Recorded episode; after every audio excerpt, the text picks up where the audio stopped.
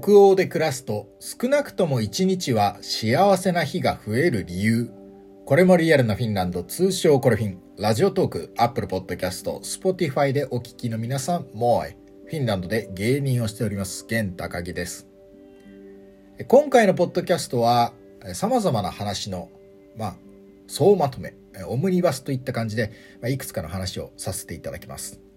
えまず最初は、ちょっとお便りをご紹介させてください。えラジオトークのアプリの中でお便りいただきました。ルミさんからのお便りです。こんにちは。えギフトを送らせていただきます。えラジオトークこれからも楽しみにしていますということで、ラジオトークの中でね、お送りいただきます。ギフトを送ってくださいました。えこれからも楽しみにしていますということでね、ありがたいです。こういうお声がいただけるということで、え続けられている、続けることもできる部分もあります。感謝いたします。ルミさん、ありがとうございます。ちなみに、ルミはフィンランド語で雪という意味ですね。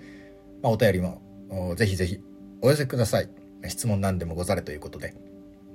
で、ここからまあちょっといろんな話していこうかなと思いまして、えー、ちょうどこの話をしているのが5月11日の配信ですが、昨日5月10日から日本にですね、フィンランドの首相、パーミニステリと言いますけれど、首相サンナ・マリンさんがね、日本に、えー、来日しております。日本訪問しております。で、今日5月11日はね、えー、岸田首相と会談といいますか、ニュースでも流れておりました。えー、やはり最近この世界情勢もありまして、えー、日本でフィンランドのニュースを見ることが増える、増えていると思います。肌感覚的にね、フィンランド関係のニュースが増えていると思います。YouTube でもいろいろ上がっております。なので、まあ、ある意味、この、今回の件でフィンランドという名前をね、改めて意識していろいろ調べて、まあ、ここにもしかしたらね、これもリアルなフィンランドまでたどり着いた方もいるかもしれません。まあ、いろいろ、あの、まあ、情勢的に難しい話もありますけれども、まあ、現地でね、フィンランドで暮らす中で感じるリアルなこととかね、いろいろ、酸いも甘いもお話ししておりますので、まあ、これを機にね、あの、もしお越しくださってる皆さんがいましたら、えー、過去の配信とかね、いろいろ聞いていただければ幸いでございます。まあ、意外な一面とかもね、知ることができると思いますので、ぜひご覧になってみてください。聞いてみてください。まあ、いろいろね、あの、フィンランドのニュース見て、えー、学ぶことも多いと思いますよ。でも、これは知らないんじゃないかなということがあります。日本でもね、まだまだ知られてないんじゃないか、フィンランドのいろんな面ありますけれど、これは知らないんじゃないだろうかと思うことがあります。まあ、それがあの、タイトルにも、タイトルにも挙げました。北欧で暮らすと少なくとも一日は幸せな日が増える理由という、まあ、ちょっと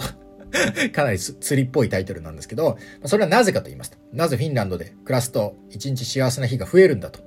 それはなぜかと言いますと、フィンランドにはニミパイバというものがあるんですね。これは名前の日。名前の日ということでございます。実はフィンランドには毎日毎日この名前の日というものがありまして、その日その日に、まあ、対応する名前があるんですね。例えば、今日はユッカさんとかね、明日はヨーナさんとかね、いろいろあります。で、この名前の日の名前と自分の名前が一緒だったら、これはお祝いしてもらえるんですよ。友達とか家族からね。にみばえばおめでとうと、名前の日おめでとうということで、お祝いの行事でございます。だから日本で言うと、こう、誕生日とかね、なんかいろいろありましたね。記念日。その中の一個に、にみばえばというものがあるんですね。だから、日本だと誕生日ぐらいですけど、まあお正月とかもありますけどね、お正月でお年玉子供がもらうとかありますけれどね。プラス、それとは別で、フィンランドには、ニミパイバというものがありまして、実はなんというと、なんと、今日5月11日は、私、ゲンタカギ、ニミパイバでございます。で、そのこと言うと、あれあれあれと、ゲンなんて完全にフィンランド人の名前じゃないじゃないかと、日本人の名前じゃないか、日本人の名前じゃないかというふうに思うかもしれませんが、実は、このリミパイバの今日この日はどんな名前かっていうのはネットで見れるんですけれども、今日は、あの、まあ、フィンランドの名前で言うとオスモさん。オスモ。オスモさんみたいですね。オスモってあんま聞いたことない名前ですけど、まあ、オスモという人もいるんでしょう。オスモというフィンランドの名前、プラス、えー、スウェーデン語系のね、名前というのもあります。それが、ケン。かきくけこのケンですね。ケンという名前。えー、ケン、ケンネット、ケントみたいな名前があ、スウェーデン語系の名前であるようでして、このケンさんのニミパイはですから、名前の日ですから、じゃあ、この5月11日に、ゲンもいいだろうと 足してもいいだろうということで、まあ、勝手に本日5月11日は、まあ、ケン及びゲン、オスモさんのニミパイバということで、あの、祝わせてもらっております 勝手にね。他にも、まあ、フィンランドの北部のエリア、ラップランドには、サーミという人々がいます。サーミという人々。このサーミ人の名前にも、ニミパイバはありまして、これは、ナニトというらしいですね。うん。で、まあ、いろいろありますよ。あの、オルトドクスとニメットっていうことで、あのまあ、宗教系の名前で、イルカとか、キリルとか、キリアとか、メホディとか、トロスティとかもいろいろあるみたいですが、とにかく、こういうふうに日々、ニミパイバには適用する名前があるんですね。で、やっぱ最近だと移民の人とかも多いですから、こう結構勝手に足していけるんですね。これが似てる名前があるからここにしますとかいろいろ足していけるんで、まあ、そのノリで、えゲンという名前はね、5月11日にバイバということでさせていただきました。だから、お祝いしてもらえる日が自動で1個増えるわけですよ。フィンランドで暮らすと。お祝いしてもらうの嬉しいでしょう。幸せでしょう。だから、幸せな日が一日増えるということですね。えー、実際今日もあの、妻からね、あの、カードと言いますか、ニミパイバおめでとうみたいなね、おんねやみたいなね、おめでとうみたいなカードいただきましたから。もうこれ幸せだなというふうに思っております。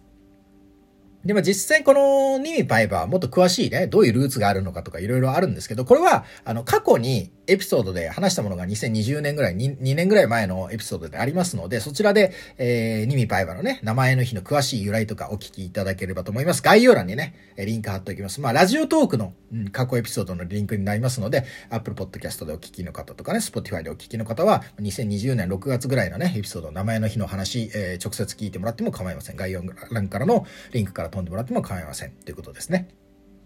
まあだから一日幸せな日が増えるっていうことですよ。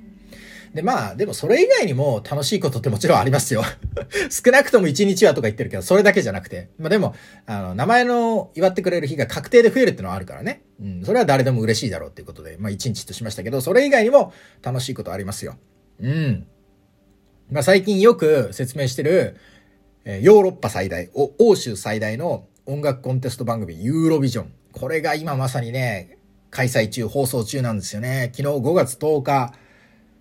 グループ A、セミファイナルグループ A の生放送がありましたね。2時間ちょっとの生放送ですが、その放送の中では、17カ国の、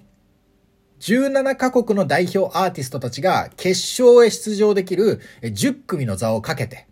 争っておりました。まあ、ざっと出場した国紹介しましょうか。17カ国ありますからね、多いですけれど、上から順に紹介していくと、アルバニア、ラトビア、リトアニア、スイス、スロベニア、ウクライナ、ブルガリア、オランダ、モルドバ、ポルトガル、クロアチア、デンマーク、オーストリア、アイスランド、ギリシャ、ノルウェー、アルメニア。この17組でございます。で、10組が決まったんですね。まあ一応10組を説明しましょうか。あのなんか国の名前が並びまくってわけわかんなくなるかもしれませんけど、一応勝った10組ですね。勝った10組はリトアニア、スイス、ウクライナ、オランダ、モルドバ、ポルトガル、アイスランド、ギリシャ、ノルウェー、アルメニアでした。この10組が勝ちましたね。でね、実は、こんな風に言っててもね、全然ピンとこないじゃないですか。でもね、なんともありがたいことにね、このユーロビジョンの公式 YouTube チャンネルは、この昨日放送してたものを丸々公式チャンネルにアップロードしてるんですよ。だから見れるんですね。日本からでも YouTube にアクセスできれば、ユーロビジョンセミファイナル A、丸々今でも見れますんで、ぜひこちらもご覧になってみてください。これも概要欄にリンク貼っておきますから、見てください。で、音楽コンテスト番組とは言ったけれども、改めて本番を見てみたら、放送を見てみたら、もっと規模の大きいというか、スケールの大きいものだなと感じたんですけど、結局ライブを見るんですよ。ライブを見るんで、音楽はもちろんね、歌声とか曲とか、それはもちろんね、パフォーマンスであったり、衣装であったり、あとなんていうんですかね、この演者たちのカリスマ性とか、いろんなものが総合して、事前に曲はみんな知ってるわけですよ。事前に曲は、あの、事前番組とか知ってるし、みんな知ってるんですけど、実際パフォーマンスを目の当たりすると、あ、もっといいじゃんとかね。